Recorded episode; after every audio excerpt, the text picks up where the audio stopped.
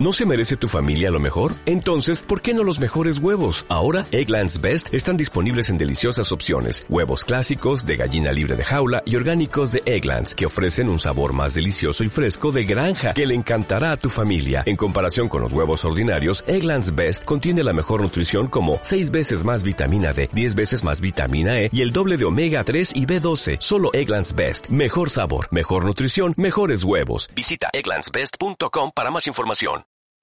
Hola amigos, bienvenidos a episodio número 29. A esta ocasión vamos a subir el episodio de la serie Tabús, Divorcio.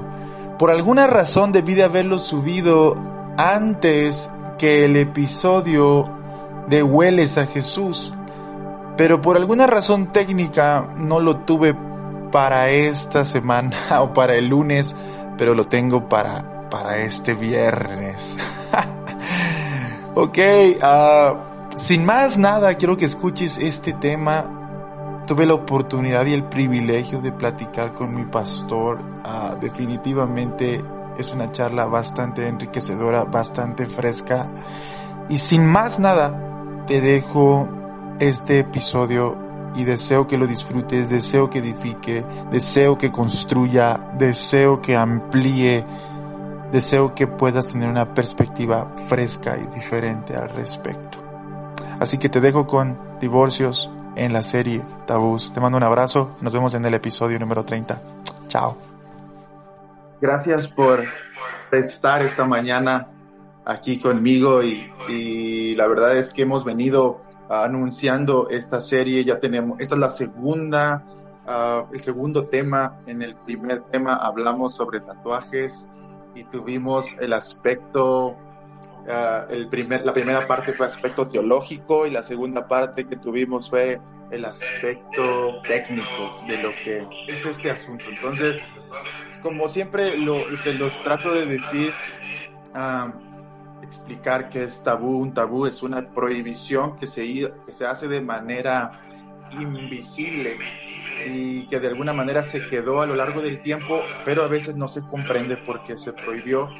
Y la idea de esto es poder ver el lado positivo y el lado negativo de este tema. Entonces, hoy, como lo anunciamos, tenemos el tema divorcio. Entonces, quise platicarlo con usted porque sé que es un tema muy delicado. Nos gustaría muchísimo que usted nos pudiera ampliar el concepto que pudiera llevarnos a, a, luz y que nosotros pudiéramos tener mejor información al respecto y que podamos nosotros tomar este tema de manera sabia y que podamos aprender. Así que Paz, muchas gracias por, por estar en esta serie. Lo estamos grabando para Instagram y lo estamos grabando también para Spotify y todas las plataformas de extra, donde está Extrapolar Podcast para que puedan escucharlo el día lunes también. Entonces, Bienvenido, Paz. Gracias. Gracias, Pastor Emanuel Rivera. Eh, siempre es un gusto poder charlar contigo, estar contigo y saber que en tu mente y en tu corazón están los temas que pueden hacer que la gente le sea de bendición. Eh, este asunto de los temas de los que poco se habla o de los que socialmente o en el círculo cristiano ah, no se hablan, creo que fue una buena intención de tu parte poder entrar y poder uh, tocar esos temas. Así es que yo estoy feliz de estar contigo. Estoy muy feliz, Paz. Y es verdad, usted lo acaba de decir, son temas que en realidad no se tocan, son temas bastante delicados e intocables, pero son necesarios a veces platicarlos. Creo que dentro de iglesia hay mucha desinformación al respecto y desinformación ha llevado durante la historia a tomar malas decisiones. Y a veces desinformación ha hecho que gente sea lastimada cuando pudimos haber evitado algunas cosas. Pero hoy usted está aquí para ayudarnos. Primero Dios, espero ah, ser útil. Paz, uh, me gustaría comenzar esta, esta charla con usted con, con, la pregunta que yo lancé en la, en la publicidad. La, la pregunta es, uh, divorcio. yo sé que la Biblia habla de divorcio y, y que hay un sí y hay un no. Pero la pregunta que yo lanzaba es, desde la perspectiva de una persona que, pasó por un divorcio, que dice, ¿puedo, puedo, ¿puedo volver a casarme? Ok. y sé que, eh, sé que no hay un, sé que, sé que no hay como un sí y un no tan rápido, ¿verdad? O sea, mucha gente quiere un sí y un no, pero me gustaría que pudiéramos llevarlo y que nos pudiera llevar hacia un puerto seguro en esta pregunta. Mira, la respuesta ah, de la manera más rápida es sí. Pero sé que eso va a despertar inconformidad porque la expresión de Jesús ah, fue que nadie puede rechazar a su mujer o rechazar a su marido y volverse a casar. La Biblia dice que tal persona comete adulterio. Pero también hay otras partes de las escrituras que nos dan más contexto. Así es que si tú me haces la pregunta así directa, la respuesta es un sí. Pero aún ese sí tiene que entenderse, porque si no, solamente utilizo el sí como un justificante que me permite volver a cometer el mismo error y no cambiar la condición en la que nos encontramos. Así es que esta es mi primera respuesta, Mami. O sea, Paz, que nosotros, si una persona ah, pasó, por, pasó por divorcio y hoy está en esta posición, nos puede preguntar a nosotros como cristianos, por algunos prejuicios que tal vez escuchó, paradigmas que, están en su cabeza, de entrada nosotros podemos decir, puedes volver a casarte. Sí, puedes volver a casarte. Pero ¿cuál sería, Paz, esto que usted nos hablaba de, la, de del no volver a repetirlo? ¿Cuál es, ¿Qué sería este proceso? Ah, déjame explicarlo en pocas palabras. Eh, en el ambiente cristiano, está esta enseñanza de la voluntad de Dios. Este asunto de lo permisible de Dios y el centro de la voluntad de Dios. Ah, para poder comprender divorcio, para poder entender qué sucede o cómo pasa o cómo se, se realiza, necesitaríamos entender matrimonio a cabalidad la gente no termina de entender matrimonio, por lo tanto, divorcio se distorsiona. Matrimonio, en pocas palabras, es este aspecto de dejar de ser dos y convertirse en uno. Es el nivel de compromiso. Pero si empiezo a explicarlo brevemente, tiene tres niveles. El nivel, el nivel físico, si unirá a su mujer, el nivel emocional o del alma, sus emociones, sentimientos se comparten, y la cuestión espiritual, la cuestión espíritu. Cuando dice dos serán uno solo. La cuestión espiritual también se funde como si pusieras a niveles, lo físico y natural, lo emocional o almático del alma y lo espiritual el matrimonio debe conllevar los tres niveles. El compromiso, el pacto y la unión es en los tres niveles. Pero si alguien solo se une en el primer nivel, ¿es matrimonio? Y si solo fue en el primer nivel, si alguien se quiso casar porque simplemente tuvo relaciones sexuales con alguien, nivel físico, pero no hay el amor, el cariño, el entendimiento, la comprensión y mucho menos lo espiritual, y por eso quiere contraer matrimonio, su matrimonio estará en ese nivel, en el nivel de lo físico. En el nivel de lo físico natural, cuando surja presión, entonces fácilmente se va a quebrar porque ah, solo está unido por esa parte. Entonces el divorcio Ah, pudiera llevarse a cabo porque solo fue un aspecto físico, no hubo el compromiso del corazón o del alma y mucho menos el aspecto espiritual de llegar delante de Dios y tener una unión espiritual.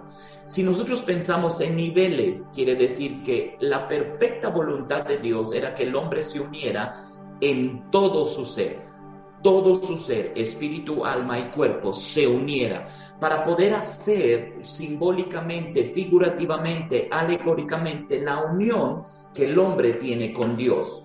Dios habita en este cuerpo y Dios redime mis sentimientos y mis pensamientos y Dios se une con mi espíritu para darme testimonio. Si funciona en mi relación con Dios, funciona en la relación entre dos personas. Si el matrimonio no conlleva estos niveles, entonces entra en el espacio de, de, en el espacio natural de lo que los hombres solo pueden ver. Solo pueden ver lo natural, lo físico, lo visible. No pueden ver lo invisible y ellos piensan que están unidos, pero nadie de nosotros puede verlo. Como puede ser que alguien se case en la iglesia y aparente tener toda la unión, pero solo ellos en su corazón y Dios saben el nivel de unidad que están gozando. Por eso el matrimonio es algo que se construye cotidianamente, se edifica constantemente para que la unidad permanezca. Por eso Eclesiastés habla de este cordón de tres dobleces, no solo por esposo, esposa y Dios, sino por espíritu, alma y cuerpo. Tres de ella, tres de él, y en el cielo dan testimonio el Padre, el Hijo y el Verso. Y son tres de tres que se entrelazan para hacer una unión indivisible, inseparable. Así es que Jesús dijo, lo que Dios unió, no lo separe el hombre. Esa es la. Pero luego un día se acercaron con Jesús, según Mateo capítulo 19, y le preguntaron acerca del divorcio. Y le dijeron, ¿es lícito que el hombre repudie a su mujer? Y Jesús respondió, el centro de la voluntad de Dios. Él dijo, no, ¿No habéis oído que desde un principio Dios los crió y los creó hombre y mujer, varón y hembra, para que fueran uno? Eh, eh, ellos le volvieron a decir, pero, pero ¿por qué Moisés entonces dio permiso de carta de divorcio? Y Jesús explicó, Moisés les dio permiso de rechazar a su esposo o a su esposa por causa de ustedes. La expresión bíblica es por su dura cerviz, porque ustedes no entienden y porque ustedes no van a querer comprender la trascendencia de esto y no pueden, no quieren edificar un matrimonio que no se rompa, que no se separe.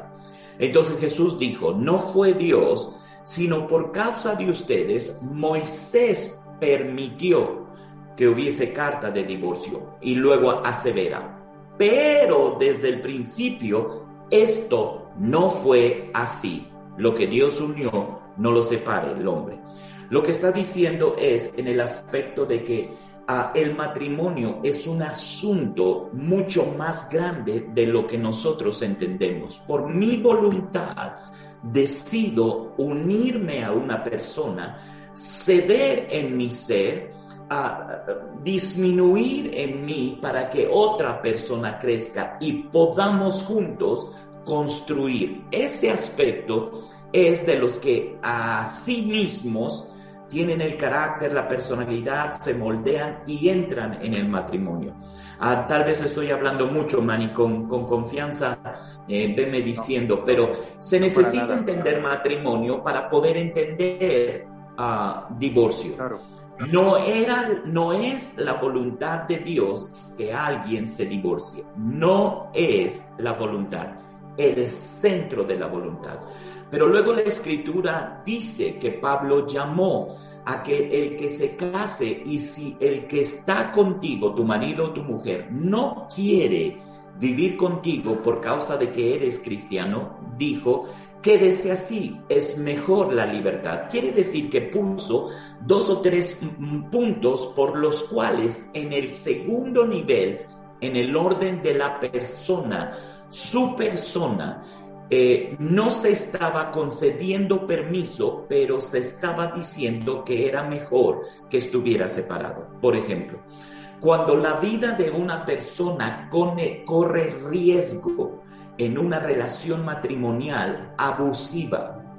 Yo lo he vivido muchas veces con algunas parejas y con unas de ellas tuvimos una, una situación muy difícil porque en un pleito físico entre esposo y esposa, la mujer cayó, se golpeó la nuca y ahí murió. El, eh, el, Pablo está diciendo, la vida es más alta Y si la vida de alguien está en peligro, prefiero que estén separados, porque a libertad les llamó Dios y no a esclavitud. Y ese principio nos lleva a entender que cuando la vida de alguien corre peligro, la separación puede ser una herramienta temporal buscando que Dios restaure el matrimonio.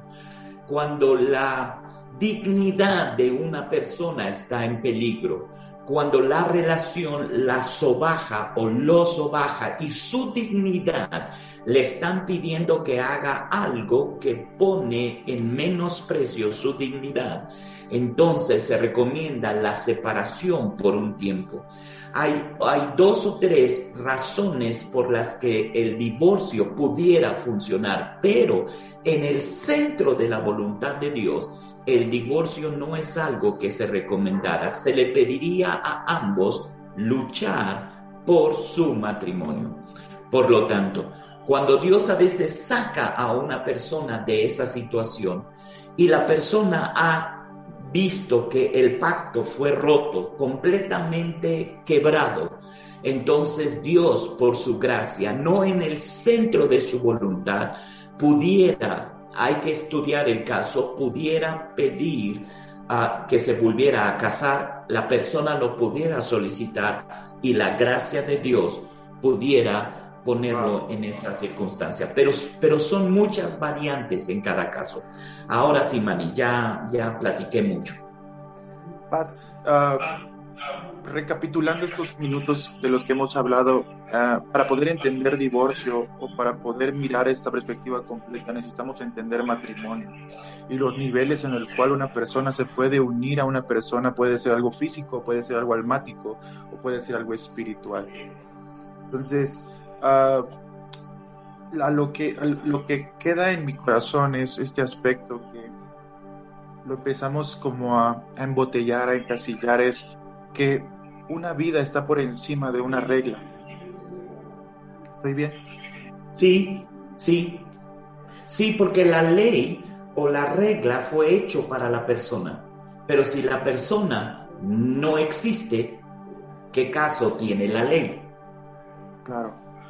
Así es que lo más esencial de la persona es su vida, no sus deseos, no su voluntad, no su carácter, no sus gustos, sino su vida. De hecho, la ley fue hecha para preservarle la vida. Entonces, Paz, esta parte de una persona, porque muchos, ah, la religión, la religiosidad, el sistema carece de sentido común. Esa es una de sus cualidades de carece de sentido común y muchas veces religión pone, pone principio, pone regla, pone mandamiento por encima de vida. Entonces hay muchas personas que hoy están viviendo un infierno ah, dentro de sus matrimonios, eh, que están viviendo abuso, abuso están viviendo ah, diferentes tipos de, casos de violencia y, religión uh, decide mantener este, esta unión a pesar del maltrato que pueda haber, ¿no?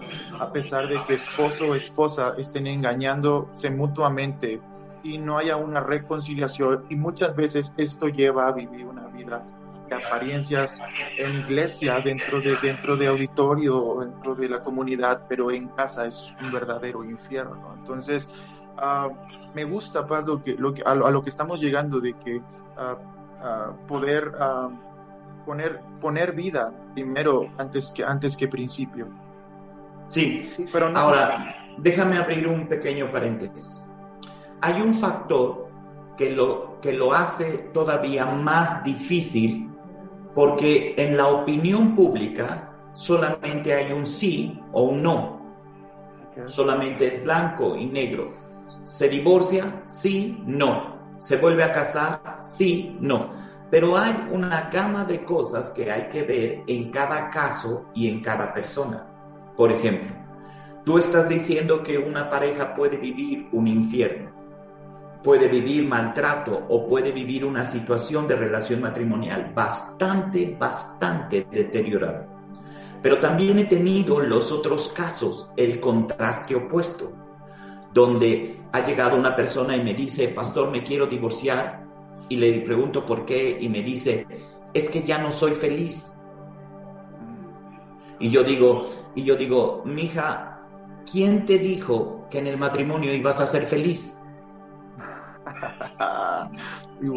Felicidad no es una garantía del matrimonio. Felicidad es algo que se construye y es el resultado de poder poner y alcanzar y poner. Entonces, le muestro el proceso de matrimonio y ella se da cuenta que lo que ella llama no ser feliz no es el infierno de una vida este, conyugal difícil, sino simplemente un vano deseo del corazón de ya no me siento bien o ya no quiero estar aquí o no me da lo que yo quiero o no me cumple mis caprichos. Por lo tanto, en estos dos extremos que te estoy platicando, la gama intermedia debe de ser tomada en cuenta, no en el sentido de la ley, pero en el sentido de la interpretación de la ley. Hasta dónde sufre un matrimonio presión y deben de vivir un momento difícil o hasta dónde hay el maltrato y el maltrato da abuso. Así es que antes de nosotros dictar una posibilidad de divorcio y mucho menos soltar un permiso, está este asunto de que ambos puedan comprender lo que matrimonio significa. Y matrimonio son dos trabajando para tener, construir y edificar algo que les va a costar, les va a demandar, les va a pedir recursos y ellos deben de estar dispuestos. Así es que divorcio es algo que se tiene que checar. Okay. Y, y, y fíjese, Paz, que trato de pensar en el principio cuando Dios crea al hombre y a la mujer. Ah, dice que los creó hombre y mujer y, les dijo, eh, les dijo de manera plural, gobiernen. Y, y, al decir los bendijo es que había una bendición para los dos, que los dos tenían la misma capacidad de poder gobernar. Estaban en igualdad. Creo que hoy vivimos en un, en un sistema social donde la mujer está luchando por su lugar cosa que en realidad Dios les dio desde el principio. Están luchando, ok, pero en realidad ellas ya tenían esta bendición desde el principio, esta igualdad entre hombre y mujer. Pero veo a lo largo de la historia que la mujer entró en un estado peyorativo. Ah, la Biblia marca en la ley que la mujer no tenía ciertas, ciertas, uh, cierta, no autoridad, había había estaba un poco relegada, la veían como un objeto, no solamente en Israel o en la vida, en la, historia bíblica, sino en muchas civilizaciones la mujer estaba a un lado, ¿no? Entonces, a veces, no sé si esté diciendo la manera correcta, pero uh, la ley, uh, Moisés dice y les da cierta, al momento de, de decir sobre divorcio, veo como si Moisés le estuviera regresando un poco de valor a la mujer, porque antes el hombre, a leer, a leer la Biblia, veo Deuteronomio y veo que el hombre podía desechar a su mujer simplemente porque no sabía cocinar, o sea, si, eh, no era un asunto ya de, algo sexual, sino, o de una, una infidelidad, sino de si encuentras algún efecto o si encuentras algo que no te guste de ella, pues despáchala, ¿no? Entonces, la mujer era un objeto, entonces veo, veo divorcio en, desde esta perspectiva, viendo el, antiguo pacto, veo divorcio como una oportunidad de que la mujer pueda encontrar una vez más su posición y tenga libertad. Bien, uh, yo enriquecería tu comentario. Creo que lo ves bien. Pero si pienso en el proceso creativo, la palabra bendición, como tú dices, está en plural y los bendijo Dios y les dijo fructificar y multiplicar. La bendición es plural en el sentido de ellos, creó un vínculo de unidad. En esa bendición ambos tienen la misma posición. A los ojos de Dios, posición o valor. Pero luego habló de función. Cuando Adán vio a Eva y llenó su corazón, él dijo esta expresión inspirado en Dios ella será la madre de todos. Y ahí le estaba dando función. Adán estaba diciendo, eso es algo que yo no podré hacer nunca. Entonces la función de ella y la función de él son complementarias, pero el valor y la posición es intrínseco en el vínculo de la bendición y de unidad. Son dos cosas que el matrimonio debe de aprender a Tenemos el mismo valor delante de Dios y gozamos de posición, pero funcionamos de manera completamente diferentes. Si funcionáramos iguales, uno de nosotros estaría sobrando, pero funcionamos diferente y funciona. Ahora, si entiendes eso, ahora el correcto matrimonio que no nos llevaría al divorcio sería, yo estoy aquí hoy delante del altar para casarme contigo porque entiendo tu función, entiendo tu propósito y el vínculo de unidad entre tú y yo potencializa el propósito en tu vida. Y ella responde, yo estoy aquí porque he entendido tu propósito, he entendido tu función y en el vínculo de unidad, la bendición nos potencializa para alcanzar el poder edificar el modelo que queremos construir. Entonces el matrimonio es potencializador de propósitos, funciones que Jehová Dios designó a cada uno. En eso hay diversidad, pero lo que potencializa la diversidad es la unidad. La unidad potencializa la diversidad, es un principio del universo. Así es que si las personas entendieran matrimonio de esa manera, su expectativa del matrimonio cambiaría y la posibilidad de divorcio disminuiría. Sí, Paz, eso, eso, es, eso es verdad. Y, y obviamente eh, la intención de, de, poder hablar de esto no es buscar un pretexto o buscar ah, algo que nos pueda dar autorización para poder hacerlo creo que cuando una persona está viviendo un proceso difícil dentro del matrimonio, lo primero siempre va a, va a ser tratar de restaurarlo. Y, y, nosotros, nosotros lo, lo, sabemos muy bien porque es parte de nuestra visión de vida que, que el amor restaura, que, que el principio de todo es tratar de restaurar a la persona para que pueda crecer y para que pueda alcanzar su destino. Sí, lo has dicho muy bien y eso es la verdad. Aunque nosotros estamos queriendo ah, hablar sobre la consecuencia de la enfermedad. Eh, estamos tratando de hablar. Divorcio es la manifestación del no entendimiento de matrimonio a veces los ponemos, los equiparamos y decimos matrimonio y divorcio son iguales, solo son dos estados sociales de las personas, pero no es eso. Matrimonio y divorcio eh, ah, son consecutivos. Si tú engrandeces el matrimonio, el divorcio desaparece. Son opuestamente proporcionales. Si tú disminuyes, malentiendes o rebajas matrimonio, incrementas divorcio. Sí, pues fíjese que... Por, dígame. Por ejemplo, ah, en alguna ocasión, en el tiempo en el que yo me casé, mi generación dijo mucho, pues podemos casarnos, digo, podemos vivir juntos sin casarnos. Eso del matrimonio es solo un papel y eso no nos une. Yo digo, no entiendes matrimonio. Y cuando no entiendes matrimonio, incrementas la posibilidad de divorcio. Porque tu licencia de conducir también es un papel. Pero oh. fuiste y firmaste y pagaste e hiciste examen y te comprometiste. Tú dices que conducir tiene más valor que tu matrimonio. Porque para tu matrimonio no quieres licencia, pero para conducir, ahí sí te cuadras y buscas tener licencia.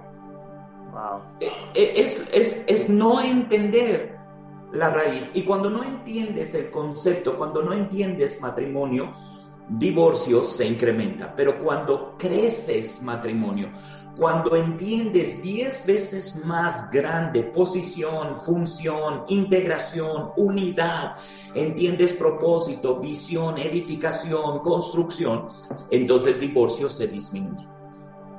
Hay un, hay un caso, Paz, bueno, es, lo he visto recurrentemente, es algo que he visto de, de manera muy extraño, he puesto atención en esto, que he conocido personas que, que vivieron en unión libre durante seis o siete años, pero decidieron casarse.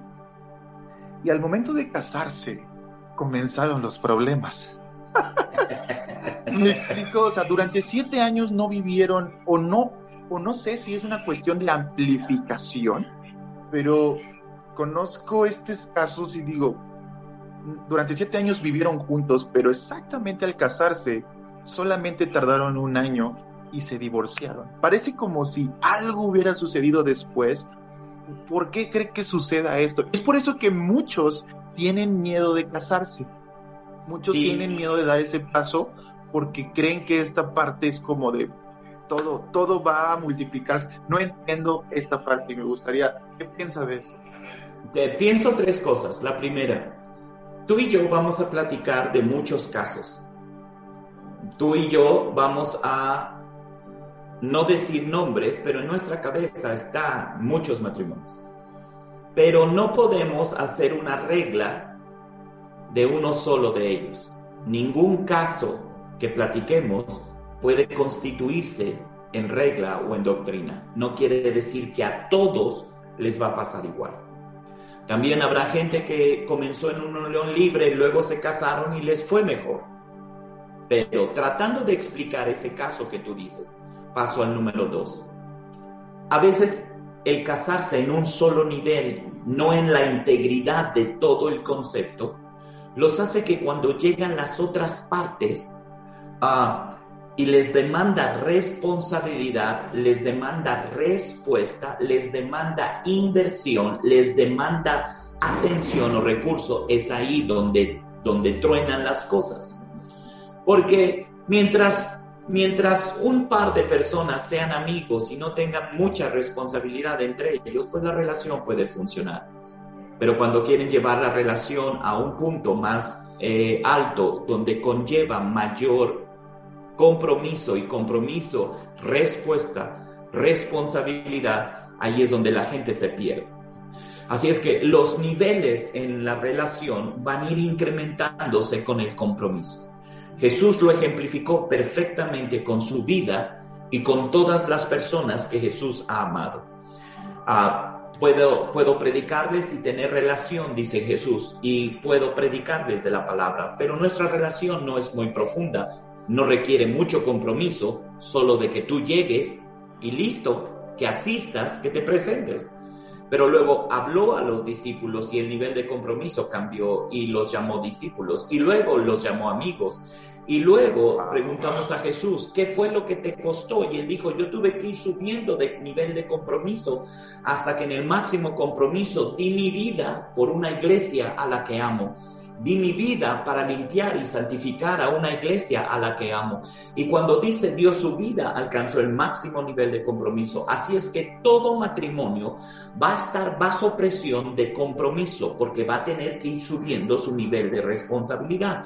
Y es ahí donde la persona se casó nada más por sus sentimientos o por su corazón o por puro aspecto físico.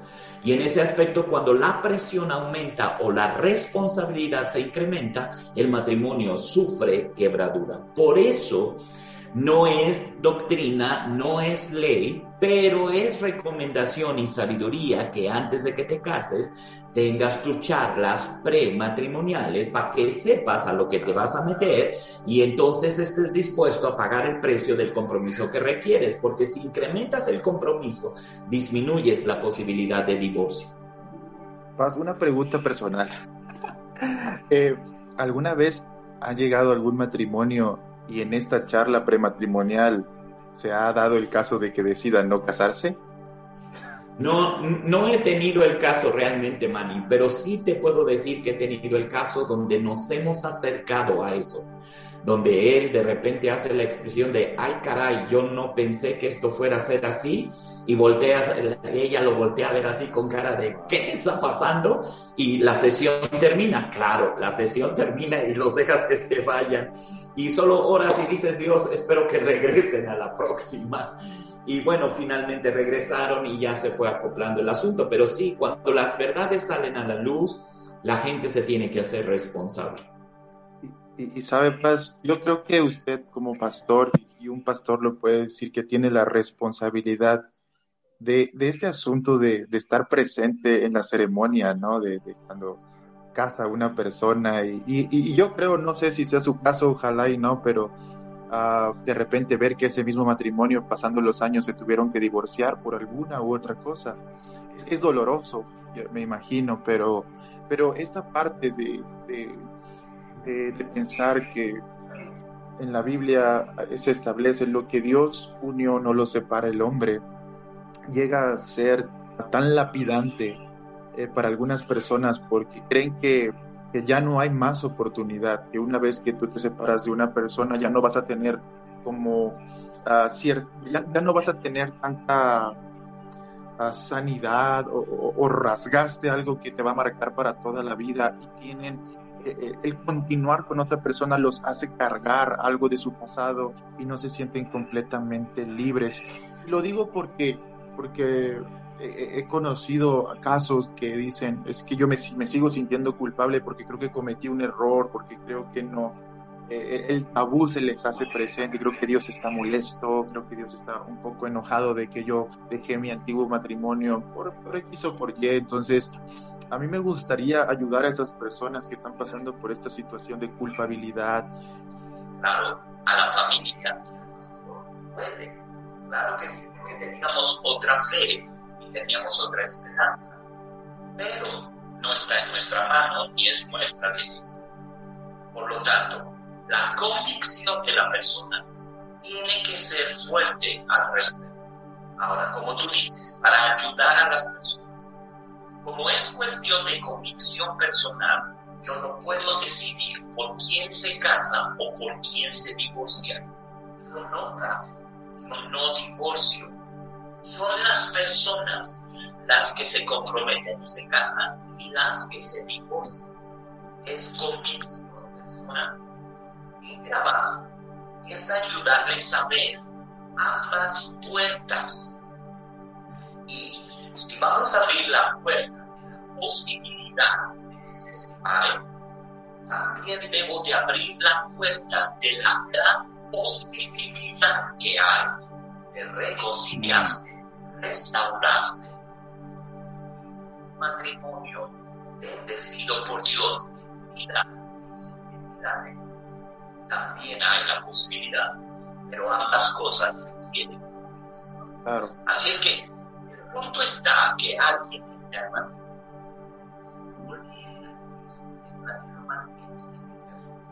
y te doy el ejemplo. Si nosotros hablamos de unión, Dios que unió a su pueblo. Ahora dime. Definitivamente no. Y él dijo, yo voy a ser fiel. Así tú me des la espalda y te vayas. Yo te seré fiel todos los días, porque eso es lo que yo soy. Fue mi decisión unirme a ti, humanidad, iglesia, persona, congregación, Dios decidía amarte antes de que Así es que mi convicción, dice Dios, es que yo voy a seguir hasta el final, porque tú vales la pena. Si los matrimonios entrarán por esa puerta, otra la historia. Por lo tanto, como pastor y como líderes, tratando de ayudar a esas personas que tú estás diciendo, lo que tenemos que hacer es mostrarle la posibilidad, habilidad, capacidad de amar, de restaurar, de construir.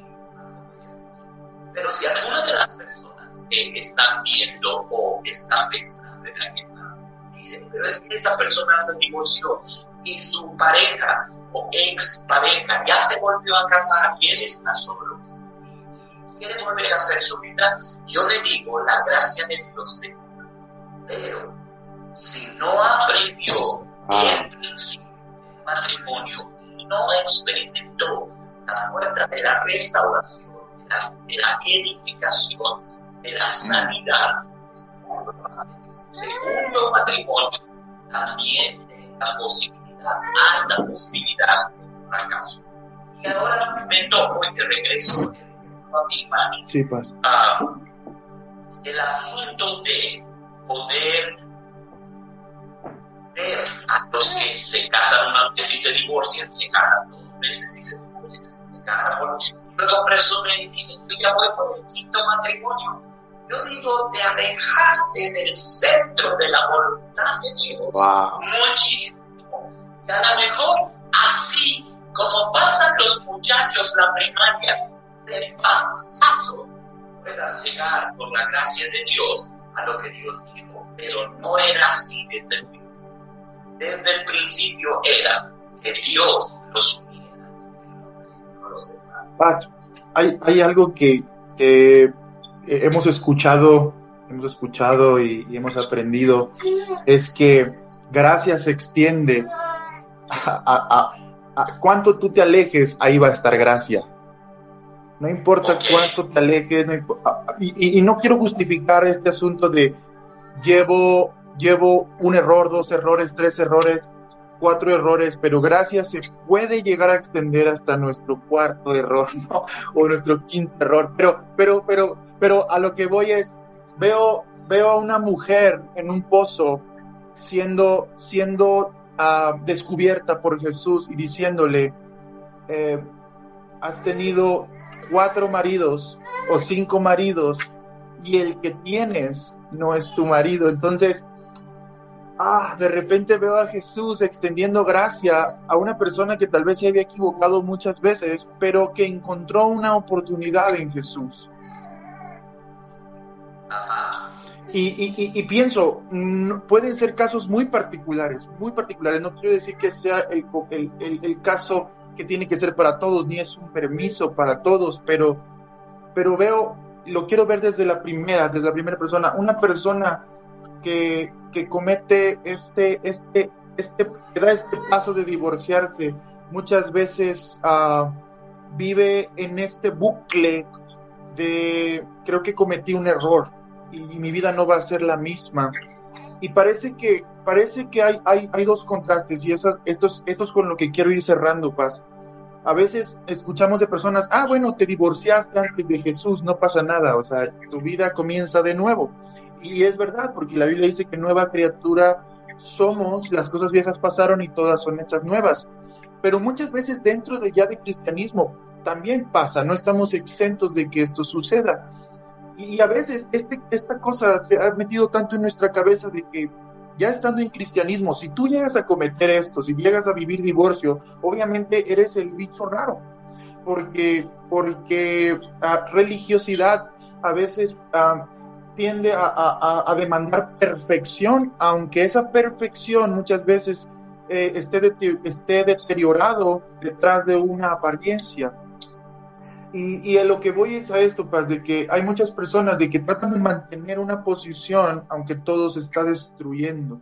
Y, y obviamente no están los recursos para poder ayudar a reconciliar, a poder ayudar a aconsejar a esas personas y, terminan bajo una decisión de frustración para no perder una imagen o simplemente decir es que yo no puedo pasar por esto porque si no pues en realidad yo, yo ya voy a dejar de pertenecer y no quiero que me vean como un bicho raro y a lo que voy es a esto, a lo, a lo último es de una persona ah, que vive divorcio muchas veces dice pues es que yo ya no puedo servir en la iglesia, ¿no? y, lo hemos escuchado muy común porque hay, hay ciertos sectores religiosos que dicen, ah, si tú te divorcias, tú ya no vas a poder servir nunca más, no vas a poder predicar nunca más, no vas a poder pastorear nunca más. Y es algo que es latente, que lo he escuchado muchas veces y mucha gente, Paz, decide mejor alejarse y vivir una vida totalmente diferente porque perdieron su oportunidad o perdieron simplemente. Ah, esta como quemaste tu tarjeta, ya no tienes crédito para seguir uh, sirviendo, ¿no?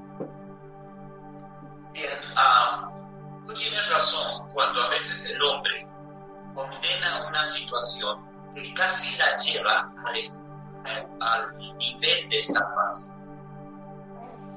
Ese es, un error que cometemos. El que se divorcia lo llevamos al punto de dudamos de su salvación. Y divorcio o casamiento no tiene que ver con salvación. Salvación es solamente haber aceptado que punto. Será salvo. Pero todo el desarrollo de la vida cristiana abundante, el desarrollo de una vida de servicio, el desarrollo de una vida de realización, de poder cumplir propósitos, de tener alcanzar. Eso es lo que está ahí. Y para eso debemos entender uno de los principios. Quiero corregir eso. Hay cosas que la persona tiene para Dios y hay cosas que la persona tiene para la persona. Este es otro tema digno de otro momento y de otro podcast. Ah, pero Dios dijo, amarás a Jehová tu Dios y a tu. Y en ese sentido, hay cosas que solo son entre Dios y yo, y hay cosas que solo son entre yo y las personas. Perdona del divorcio y del error que comete, de la cargada entre Dios y yo no tenemos. Con las personas quedó el estigma, con las personas quedó la herida. Si yo les voy a hablar una verdad, a la mejor mi verdad para las personas ya no va a ser tan libre. Con Dios yo no tengo problema. Es amar. Las cuestiones ministeriales, en el aspecto ministro, personas están en el ámbito de la Y si las personas son cuadradas en su pensamiento, si una persona pecó, ellos van a pensar que ya no pueden creer en él.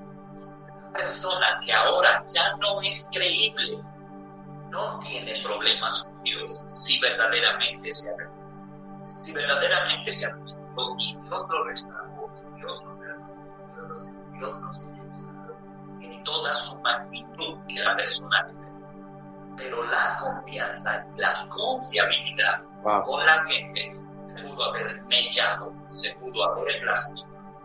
Por eso tenemos en alta estima el que Dios nos haya escogido para bendición de las personas. Y por eso buscamos no cometer error. Por lo tanto, para todo aquel que se haya divorciado y quiera servir a Dios, le diremos, si estás bien con Dios y Dios está restaurado, dale hasta el fondo, sirve a Dios, ayuda a las personas.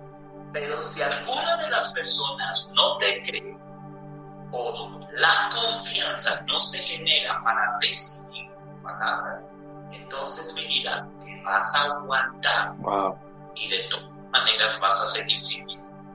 Porque tu servicio es para Dios, aunque las personas sean las beneficiarias de ese servicio. Si te pones en el papel de, no, yo soy un hombre de Dios y a pesar del error, Dios hace esto y esto y ustedes me tienen que escuchar, simplemente van a seguir lastimando la confiabilidad de las.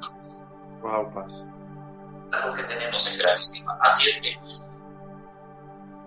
perdón, ah, así es que le decimos a todas las personas que están en esa posición, puesto sus ojos en Jesús, el autor y consumador de la fe. No muevas tus ojos de ahí. Y luego extiende tu mano para servir a tus hermanos. Wow. ¿Aceptan gloria a Dios. No te la aceptan, gloria a Dios.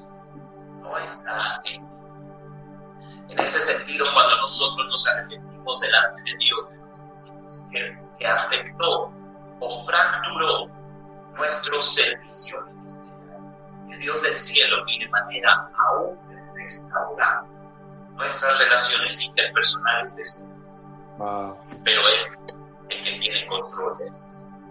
Así es que Si en tu corazón está darle a la gente una palabra de ánimo, de valor, de motivación y una palabra que los impulse a seguir, aquí está esta palabra.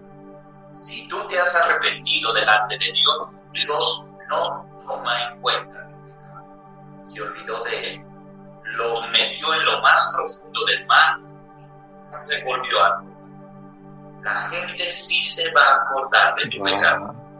Dios nunca se volverá a acordar de sus pecados. Por lo tanto, ten ánimo en tu corazón y deja que el Dios del cielo ponga unción sobre tu cabeza, pone en tu corazón, palabra en tu boca sirve al cuerpo de Cristo. Que lo demás, Dios va a tener eco. Eh, esto, Paz, que, que estamos terminando, la verdad es, es muy refrescante, muy refrescante escucharlo porque hay gente ah, que está viviendo situación de divorcio y perdieron el, uh, el, el, sentido de ya no, ya no, Dios ya no me ama igual que como me amaba antes.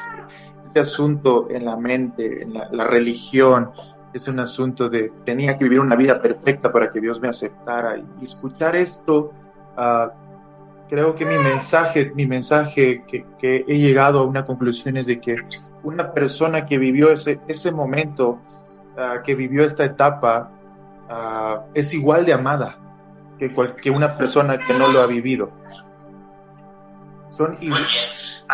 Hay una ilustración en la Biblia que te, a ti te gusta pero que puede, podemos aplicarla hoy. El día en que Jesús estaba comiendo y esta mujer sirofenicia se acercó y le dijo, hija tiene demonio.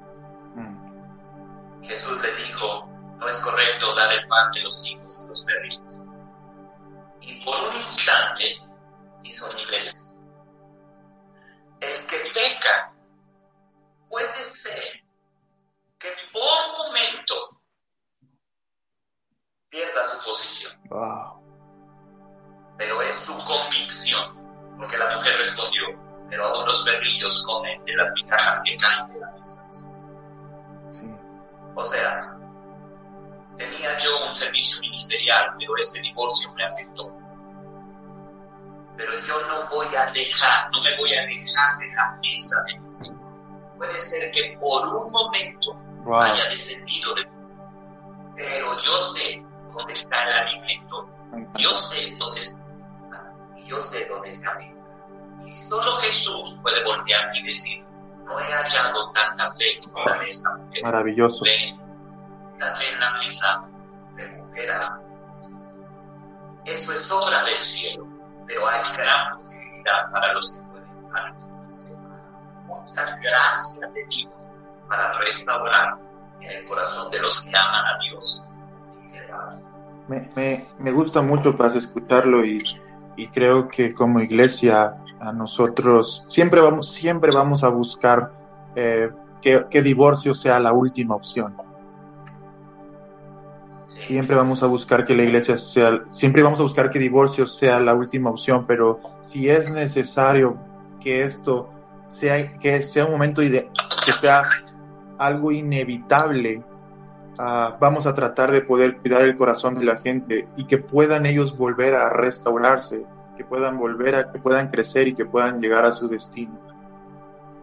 Bien, yo refuerzo tus palabras, pero si solo le decimos a una persona, aguanta, aguanta, aguanta, pues después de 15 veces la persona se va a voltear ya no. No se trata de que el divorcio sea la última posibilidad para que aguantes. No, se trata de un ejercicio muy consciente de mostrarte todas tus opciones, todas tus capacidades, todas tus estrategias del corazón de Dios, no para que aguantes, para que construyas, para que restaures, para que formes, para que avances, para que conviertas lo que estás viviendo, porque Dios no que podías vivir. Nuestro trabajo, no nuestra decisión.